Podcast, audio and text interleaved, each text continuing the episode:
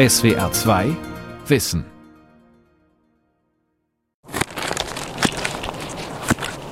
So, jetzt muss ich mal gucken, wo ich hier abschneide. Es liegt Schnee. Auf einem Acker auf Schloss Tempelhof in Kressberg in der Nähe von Schwäbisch Hall beschneidet Stefan Schwarzer Linden. Die Bäume sind noch sehr jung, ihre Äste dünn. Aber Linden haben das Tolle, das, was kaum einer weiß, dass sie super lecker schmecken.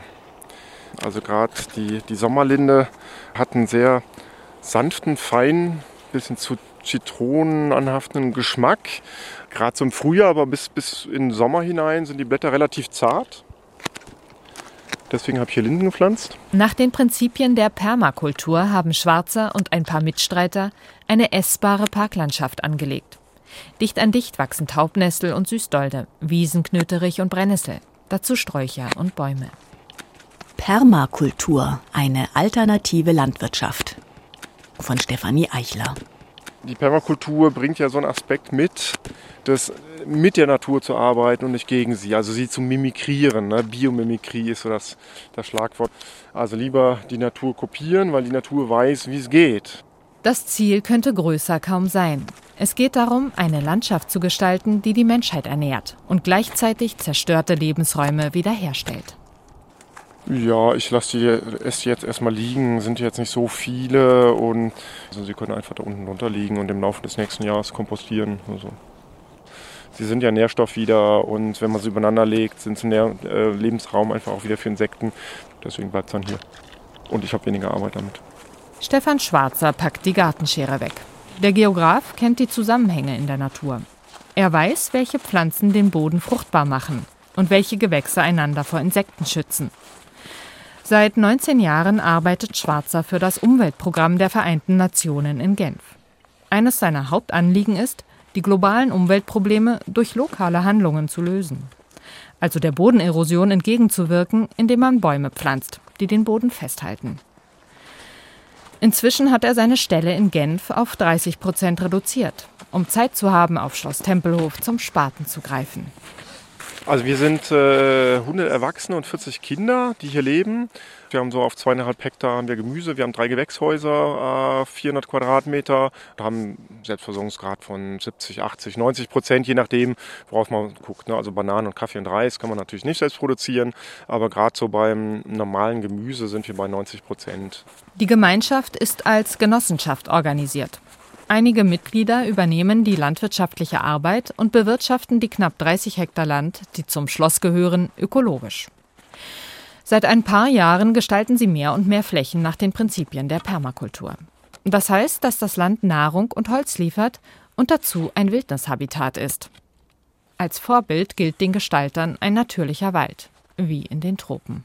Da gibt es großwachsende Bäume, kleine Erwachsene, da gibt es große Büsche, kleine Büsche, da gibt es die Lianen dazwischen, ein bisschen offenen Raum, wo dann am Boden was wächst. Und das wird im Prinzip versucht zu imitieren, indem wir Bäume pflanzen, die wir haben wollen, indem wir Sträucher pflanzen, die wir haben wollen. Und alles, was dort ist, ähm, in diesem Waldgarten, ist in irgendeiner Form äh, für uns auch nutzbar. Und ich sage auch, ne, weil es ist ein Ökosystem in sich nicht ganz natürlich im Sinne von, es hat sich selbst entwickelt, aber wir haben es eben mitgestaltet.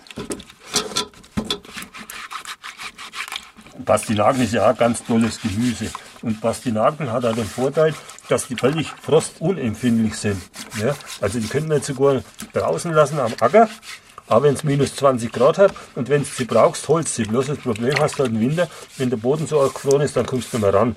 Weil Pastinaken, die haben ganz lange Wurzeln, ja, die gerne bestimmt 30, 40 cm Boden. Martin Hesch hat im Herbst Pastinaken geerntet, über den Winter in einer Kiste gelagert und säubert sie nun. In Deutschland interessieren sich hauptsächlich Besitzer privater Gärten für Permakultur. Auch Hesch und seine Lebensgefährtin, beide seit kurzem im Ruhestand, haben als Selbstversorger begonnen. Das Paar wohnt in dem Dörfchen Emersacker im Westen von Augsburg und gehört mittlerweile zu einem Netzwerk ökologischer Landwirte. Das war eine feuchte Wiese und wenn man die umbricht, dann wird die trainiert, nennt man das. Und das Wasser abgeführt wird. Und äh, da war praktisch die Drainagen kaputt, beziehungsweise von einer großen Schlepper zusammengefahren. Und dann hat man das nicht mehr nützen können als landwirtschaftliche Fläche. Und hat es brach liegen lassen, weil es praktisch das Trainieren dann ziemlich teuer ist. Und dann haben wir das gekauft und haben das angelegt. Und zwar so permakulturmäßig. Für das Konzept der Permakultur erhielten David Holmgreen und Bill Mollison 1981 den alternativen Nobelpreis. Laut der ursprünglichen Definition von Mollison ist Permakultur die bewusste Gestaltung von essbaren Landschaften, die über Vielfalt verfügen und dadurch widerstandsfähig sind. So wie die feuchte Wiese von Martin Hesch. Und wenn man das Wasser praktisch auf der Fläche hält, haben natürlich auch viele Tiere da was davon. Die Kröte, der Frosch und ganz viele Singvögel auch. Und da haben wir jetzt praktisch überlegt, wie wir das machen, dass wir selber was anbauen können und dass die Tiere, dass wir die nicht verjagen, beziehungsweise noch mehr dazu kommen. Und dann haben wir uns entschlossen, Hügelbeete zu machen. Das Wasser, das seit Jahren nicht mehr abgeführt wird, sammelt sich in Tümpeln und Teichen. Das war der erste Teich, wo wir da angelegt haben. Da sind Bisamratten drin, da sind Fische, Schilf ist praktisch da, Rohrkolben und ganz viele Pflanzen. Ganz wichtig ist auch Totholz. Und da haben wir da äh, Wurzeln einfach in den Teich praktisch reingeschmissen. Da entstehen dann Hohlräume drin, wo sie praktisch die Fische verstecken können. Ja, dass sie Ruhe haben vor der anderen Viecher. In engen Abständen liegen kleine, längliche Hügelbeete aneinander, wie sanfte Wellen. Auf den Beeten ragen Kohlstümpfe aus dem Boden. Hier stehen Apfel- und Kirschbäume sowie Johannes- und Himbeersträucher. Übers Jahr werden Zwiebeln neben Möhren wachsen und Basilikum unter Tomaten, Gurken und Kohl. Die Kombination der Pflanzen ist genauestens ausgetüftelt. Sie schützen einander vor Krankheiten. Auf Insektizide und Kunstdünger kann Martin Hesch verzichten. Genauso auch darauf, Motoren einzusetzen. Die eng ineinander verschachtelten Pflanzen lassen sich sowieso nur mit den Händen packen und nicht mit Erntemaschinen. Martin Hesch bittet in die bäuerliche Wohnstube. Er wird nachdenklich. Warum hat er sich für Permakultur entschieden? Also meiner Meinung nach müssten wieder viel mehr Menschen an die Mutter Erde, also praktisch, wie man es jetzt sagt, als Landwirte agieren. Ja, dann käme man wieder viel weiter. Bloß wenn ich auf meinem Bulldog auf drei Meter drauf hocke, dann sehe ich gar nicht mehr, was ich unter mache. Und auch diese Landwirte müssten wieder mal runterkommen und ein bisschen was mit der Hand machen. Ich glaube, da wäre schon viel gewonnen denn es würde wohl weniger Umweltprobleme geben. Doch nicht viele Bauern handeln wie Hesch. Seine Nachbarn bestellen die Felder konventionell, wie die meisten Landwirte in Deutschland. Riesige landwirtschaftliche Nutzflächen, die mit dem Traktor bewirtschaftet werden. Wenn Hecken und Bäume dabei im Wege stehen, werden sie beseitigt. Das trägt zum Verlust der Artenvielfalt bei. Insekten und Feldhamster finden auf den ausgeräumten Feldern keinen Lebensraum. Permakultur hingegen kann die Artenvielfalt fördern, hat Martin Hesch beobachtet. Studien bestätigen das. Und außerdem lassen sich mit diesem Gestaltungsprinzip weitere Umweltschäden beheben.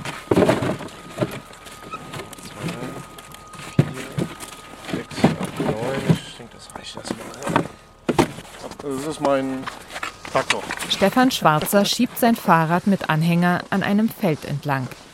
Er hat Holzpflöcke geladen. Ein ökologisch angetrieben, so gesehen. Fahrrad mit Anhänger, Kompost transportieren, Holz transportieren, Werkzeug transportieren, Bäume transportieren, alles möglich.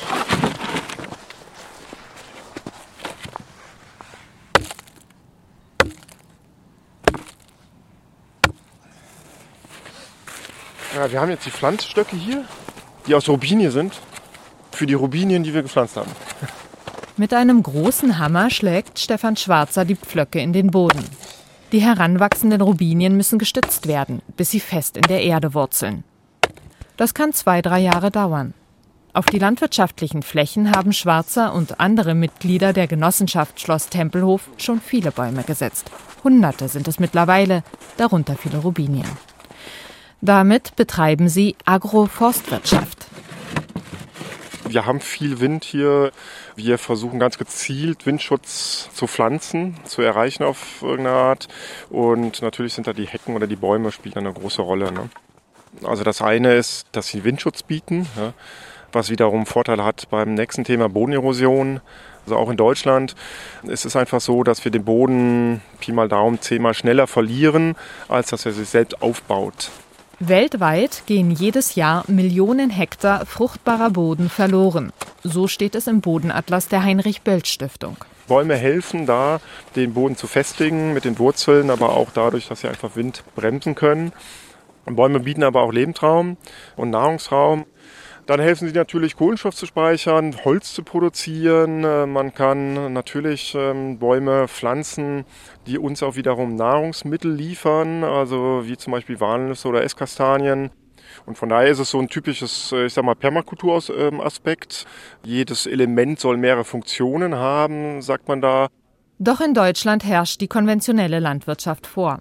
Die hat ihre Probleme. Zum Beispiel gelangt zu viel Nitrat ins Grundwasser. Könnten die Bauern das mit den Prinzipien der Permakultur lösen? Einer, der sich auskennt, ist Christian Böhm, Forstwissenschaftler an der Brandenburgische Technische Universität Cottbus-Senftenberg. Er hat viel mit Landwirten zu tun, wie Thomas Domin, der einen Hof in Peikwitz betreibt, im südlichen Brandenburg. Gemeinsam versuchen sie, die Landwirtschaft nachhaltiger zu machen. Dazu setzen sie Bäume auf die Felder, Genauso wie die Vertreter der Permakultur.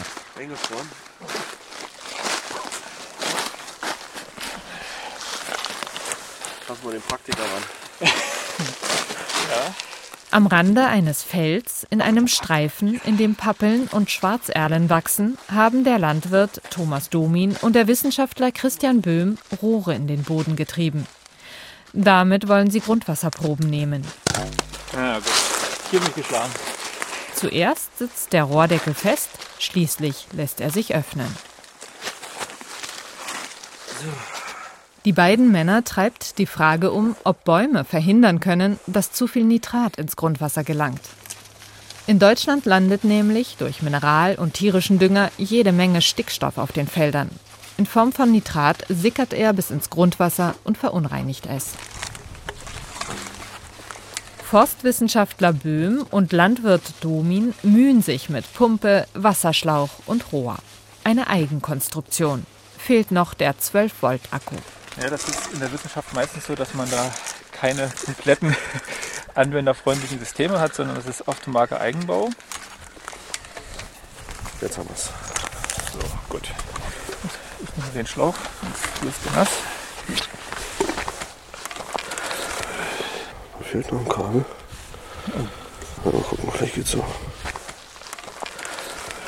Christian Böhm lässt das abgestandene Wasser aus dem Rohr ablaufen. Er möchte nur frisches Grundwasser auffangen. Dazu hält er schließlich eine leere Plastikflasche in den Strahl.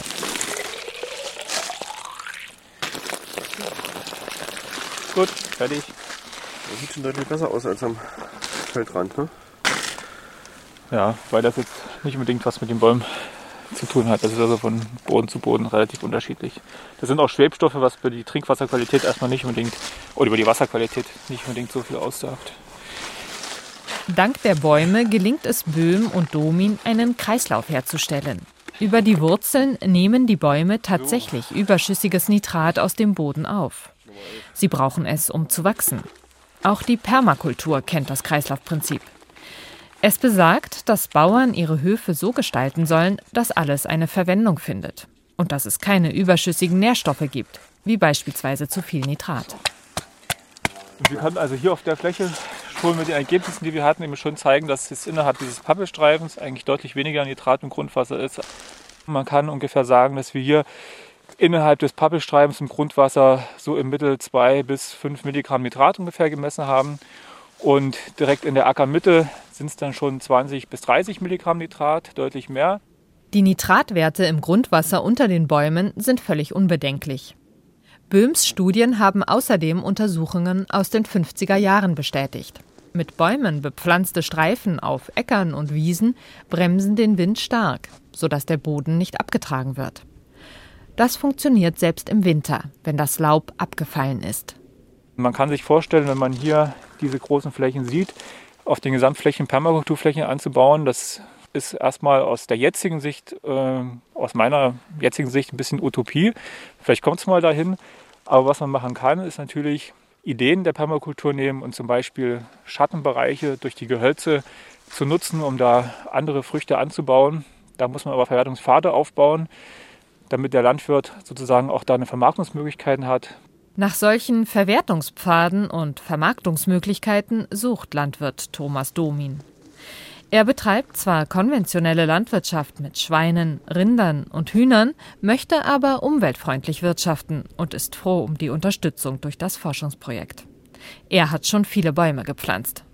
Ja, man, man muss schon staunen, äh, wie schnell äh, auch die Bäume gewachsen sind. Ne? Also wenn man sich das vorstellt, dass äh, 2015 im Frühjahr war hier noch gar nichts. Wir haben äh, im, ja, Anfang März haben wir die Bäume gepflanzt, 2015.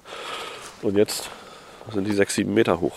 Das ist schon enorm. Um auch anderen Bauern die Agroforstwirtschaft schmackhaft zu machen, werden die Forscher und ihre Praxispartner wie Thomas Domin demnächst den Deutschen Fachverband für Agroforstwirtschaft gründen. Er soll Agroforstbauern Ideen vermitteln, wie sie neue Produkte vermarkten können. Der Flaum von Pappeln kann als Füllmaterial für Bettdecken und Kissen genutzt werden. Bärlauch für leckeres Pesto. Das sind halt solche Nischen. Es macht wahnsinnig viel Arbeit, äh, diesen Bärlauch dann zu ernten und äh, vor allen Dingen ihn zu vermarkten. Wo werde ich das los und so weiter. Also da fehlen einfach äh, noch so ein bisschen die Strukturen. Auch sowas ist eine Aufgabe für unseren Verband, den wir da gründen wollen. Warum nicht versuchen, sowas zu vermarkten und Partner zu finden, die solche Sachen vielleicht brauchen. Also offen bin ich für fast alles. Kasseler Kamm ist hier drin und, und die Erbsen und Kartoffeln und jetzt mache ich nachher noch zum Schluss ein bisschen Mairan rein. Und dann müsste es fertig sein. In der Küche von Thomas Domin kocht die 90-jährige Großmutter für die ganze Familie. Doch vor dem Essen wollen Böhm und Domin am Küchentisch mit Projektpartnern skypen. Das habe ich dazugelernt. Ein Landwirt hat sehr viele Restriktionen und nicht immer liegt es einem Landwirt, dass manche Dinge nicht gemacht werden. Wenn man dem also ein bisschen mehr Freiheit geben würde, denke ich, der Landwirt ist per se eigentlich auch kein schlechter Mensch, würde er viele Dinge auch ändern von sich aus. Diese Restriktionen entstehen zum Beispiel durch die Agrarförderung. Sie ist ein wichtiges Standbein für fast alle Landwirte. Zurzeit fließen jährlich rund 6,3 Milliarden Euro an EU-Mitteln zu den Landwirten in Deutschland. Das meiste Geld geht dabei als Direktzahlung an die Bauern. In Rheinland-Pfalz, Baden-Württemberg und Brandenburg erhalten die Bauern grob gerechnet zwischen 260 und 345 Euro pro Hektar Land. Dann ist es derzeit so, dass die Agrarförderung Agroforstwirtschaft gar nicht kennt. Also sie kennt auf einer Fläche, auf einem Schlag, das ist die kleinste Bewirtschaftungseinheit in der Landwirtschaft, auf diesem einen Schlag kennt sie nur eine Ackerfrucht. Es gibt auch Gemenge und so weiter, es gibt ein paar Sonderfälle, aber Bäume zählen nicht als einjährige Kultur, sondern als sogenannte Dauerkultur. Und eine Dauerkultur und eine einjährige Kultur können nicht zusammen auf einem Schlag existieren. Das widerspricht den Gegebenheiten der Agrarförderung. So, und äh, das ist ein Riesenproblem. Christian Böhm kennt Landwirte, die die Förderung für ihre Schläge verloren haben, weil sie Bäume pflanzten. Auch da soll die Gründung des Fachverbands die Situation verbessern. Um seinem Anliegen mehr Nachdruck zu verleihen, ist Christian Böhm mit vielen Partnern in Kontakt, auch mit Menschen aus der Permakultur. Es gibt da auch viele kontroverse Meinungen, Diskussionen, aber insgesamt haben alle eigentlich das gleiche Ziel, so eine nachhaltige Wirtschaftsweise mit einer Gehölzkomponente voranzubringen. Und da gibt es eben auch Strömungen, die sehr stark aus der Permakultur kommen. Es gibt aber auch Strömungen, die eben sehr stark aus diesem ähm, ja, Plantagen, Energieholzanbau kommen. Und alle Pole sozusagen dazu vereinen, ist eigentlich auch höchst interessant und man kann auch voneinander lernen. Und unser großes Ziel war es eben, dass man sich nicht gegenseitig ähm, bekämpft, in Anführungszeichen, diese kleine Szene, die es in Deutschland gibt, sondern dass man zusammenwirkt, ein gemeinsames Ziel hat und auch in die Politik wirken kann. Tu peux voir ici dans la ferme, il y a des arbres absolument partout. Auf der Farm gibt's überall Bäume. Nous, notre euh, vision de la ferme, mettons dans 10 ans, dans 20 ans, c'est qu'elle soit couverte d'une sorte de canopée d'arbres fruitiers. Unsere Vision ist, dass die Farm in 10 bis 20 Jahren von den Kronen der Obst- und Nussbäume überdacht wird. Et il y a juste quelques petites clairières comme ça euh, euh, qui resteront pour les cultures de plantes annuelles que sont les céréales ou les légumes. Und dass es nur ein paar Lichtungen gibt zum Anbau von Getreide und Gemüse. Auch auf der Ferme du Bec à Loin stehen viele Bäume. Charles Hervé Gruyère betreibt hier in der Normandie zusammen mit seiner Frau Perrine einen kleinen Obst- und Gemüsebetrieb. Der 3500 Quadratmeter umfassende Hof ist nach den Prinzipien der Permakultur gestaltet. Er gilt als Vorzeigebetrieb für viele Menschen, nicht nur Franzosen. Tu par exemple là, wir haben ein Weizenfeld und ein Feld mit Gemüse angelegt, das wir mit unserem Pferd bewirtschaften. Aber wir haben überall Baumreihen gepflanzt. Wir sehen dort ein, zwei, drei, vier, fünf Baumreihen. So haben wir einerseits viele Bäume, die das System stabilisieren, weil sie viele wichtige Ökosystemleistungen liefern.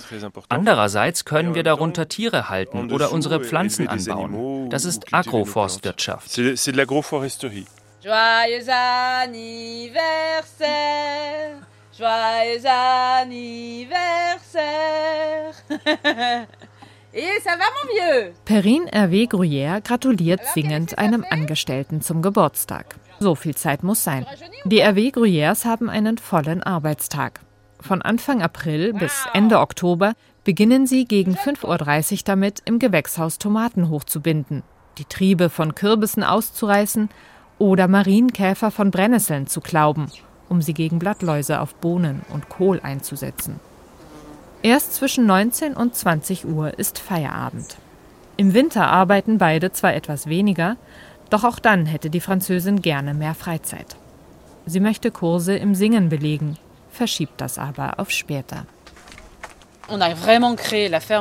Wir haben die Farm zu zweit gegründet. Später konnten wir dann Leute einstellen, weil wir neben der Gemüseproduktion noch sehr viel mehr machen. Weiterbildungen, wissenschaftliche Studien begleiten und außerdem fragt man uns häufig um Rat und wir müssen natürlich versuchen, den Menschen zu antworten. Wir haben wirklich sehr viel Arbeit und wir machen beide ein bisschen von allem. Die beiden Franzosen waren schon in anderen Berufen erfolgreich. Sie arbeitete als Juristin in Asien. Er bereiste mit Jugendgruppen die Ozeane. Als sie beschlossen, eine Familie zu gründen, ließen sie sich in der Normandie nieder und legten einen Garten an, um sich selbst zu versorgen. Bald wurde daraus ein Biobetrieb. Auf seiner Farm bestellte das Paar damals doppelt so viel Land wie heute. Wir haben inzwischen von 7500 Quadratmetern Gemüseanbau auf 3500 reduziert, dank der Permakultur. Und obendrein produzieren wir auch noch mehr. Früher war es einfach zu groß, wir waren immer zu spät dran und das war nicht befriedigend. Beim abendlichen Surfen im Internet stieß die Landwirtin auf die Permakultur. Sie war sofort begeistert, machte eine Weiterbildung und begann ihr Land umzugestalten les concepteurs de la permaculture disent dans l'un des principes, faites petit. Die Entwickler der Permakultur sagen, halten Sie es klein, erzählt Perrine Hervé Gruyère. Als sie mit ihrem Mann begann, dieses Prinzip umzusetzen, ging es mit der Farm steil bergauf. Heute bauen sie auf kleiner Fläche tausend verschiedene Pflanzen an, Bäume und Büsche, Kräuter zum Würzen und für den medizinischen Gebrauch und vor allem Gemüse. Die RW Gruyères können gut davon leben, erzählt die Landwirtin, während sie Tomatenpflanzen an Stöcken anklammert. Es ist höchste Zeit, die Tomaten zu stützen, damit sie nicht abknicken. Alors on vend Principalement pour les particuliers ici à la ferme, tous les vendredis après-midi. In erster Linie verkaufen wir Obst und Gemüse an Privatpersonen. Jeden Dienstag von 15 bis 19 Uhr ist die Farm dafür offen. Zusätzliche Kunden sind Restaurantbetreiber. Euh, die kommen dienstags und donnerstags. Und ein eher kleinerer Großhändler nimmt uns viele Gewürzpflanzen ab, die er dann in Bioläden verkauft. Dem Großhandel verkaufen wir nicht das Gleiche wie den Privatpersonen und das ist interessant für uns, denn wir brauchen ja Kunden mit den verschiedensten Wünschen, um diese große Vielfalt an Produkten, die wir haben, auch verkaufen zu können. In einer Studie hat das Paar ermitteln lassen, wie viel Geld eine Arbeitsstunde in seinen Gärten bringt. Wissenschaftler kamen zu dem Ergebnis, dass sich die Arbeit insbesondere dort finanziell lohnt, wo unter den Obstbäumen Johannisbeersträucher und Himbeeren wachsen und unter den Sträuchern Kräuter, Erdbeeren und Blaubeeren. Eine Stunde Ernten, Mulchen oder Gießen wirft dort einen Verdienst von 37 Euro ab. Doch um zuverlässige Aussagen machen zu können, wollen die RW Gruyères die Studie wiederholen und über einen längeren Zeitraum hinweg messen. Das Paar möchte andere Menschen damit zur Nachahmung ermutigen. Dabei ging es Charles Hervé Gruyère in erster Linie darum, einen Traum zu verwirklichen, als seine Frau und er die Farm gründeten. Ich habe die Naturvölker besucht und mit ihnen gelebt. Das hat mich geprägt. Euh, Unser Traum war es, wie Indianer zu leben, aber hier in der Normandie. Deshalb machen wir das hier alles. Wir haben Tiere, wir haben Pflanzen, einen Wald, einen See. Il y a le lac, donc euh, nos enfants peuvent aussi grandir euh, en pleine nature. Unsere Kinder können in der Natur leben. Tout en étant pas coupés du tout de notre société. Sie sind aber überhaupt nicht von unserer Gesellschaft abgeschnitten. Elles sont très bonnes à l'école. Euh, Sie sind sehr gut in der Schule, sie haben Computer etc. C'est un peu prendre le meilleur des deux mondes, prendre le meilleur de civilisations euh, le époque. Es geht darum, das Beste aus zwei verschiedenen Welten zu nehmen. Aus den alten Zivilisationen und das Beste aus unserer modernen Welt. Pour essayer d'inventer l'étape d'après. Comment on peut vivre heureux dans un monde sans pétrole. um zu versuchen, die nächste Etappe zu erfinden, wie man glücklich sein kann in einer Welt ohne Erdöl. Stefan Schwarzer hat die Rubinienpflöcke eingeschlagen und schiebt sein Fahrrad mit dem Anhänger zurück zum Schloss Tempelhof. Auch er glaubt daran, dass die Permakultur Schule machen wird. Es gibt viel Zuspruch von außen, von weiter außen auf jeden Fall, ein bisschen weniger halt hier aus der Umgebung. Und ich glaube, das ist so ein bisschen auch der Prophet im eigenen Lande, ne? der gilt ja nicht so viel. Und so gebe ich, äh, ich sag mal, den Bauern in der Umgebung fünf Jahre Zeit, ähm, dann, dann irgendwann auch zu merken, ah ja, die sind gar nicht so schlimm und kann man mal gucken gehen, was sie machen. Laut Schwarzer zählt aber nicht nur die Arbeit auf dem Feld. In seinem Erkerzimmer mit Stuck an der hohen Decke erzählt er, dass es auch darauf ankommt, welche Nahrungsmittel jeder einzelne Mensch zu sich nimmt für uns ist es eine Sache, wir haben so ein bisschen gezögert mit den Walnüssen. Ähm, also, okay, lass uns Walnüsse pflanzen, ist total super. Ne? Und dann irgendwann mal, mei, wenn wir dann irgendwann mal 15, 20, 25 Walnüsse da stehen haben und die bringen wirklich einen Ertrag, was machen wir mit den ganzen Walnüssen? Ne?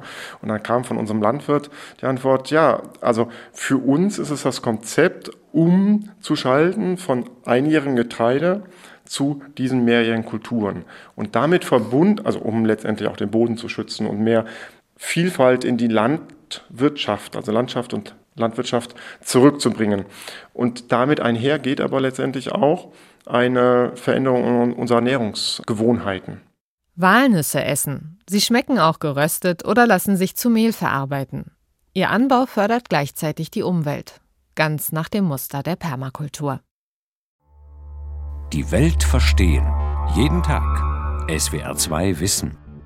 Manuskripte und weiterführende Informationen zu unserem Podcast und den einzelnen Folgen gibt es unter swr2wissen.de.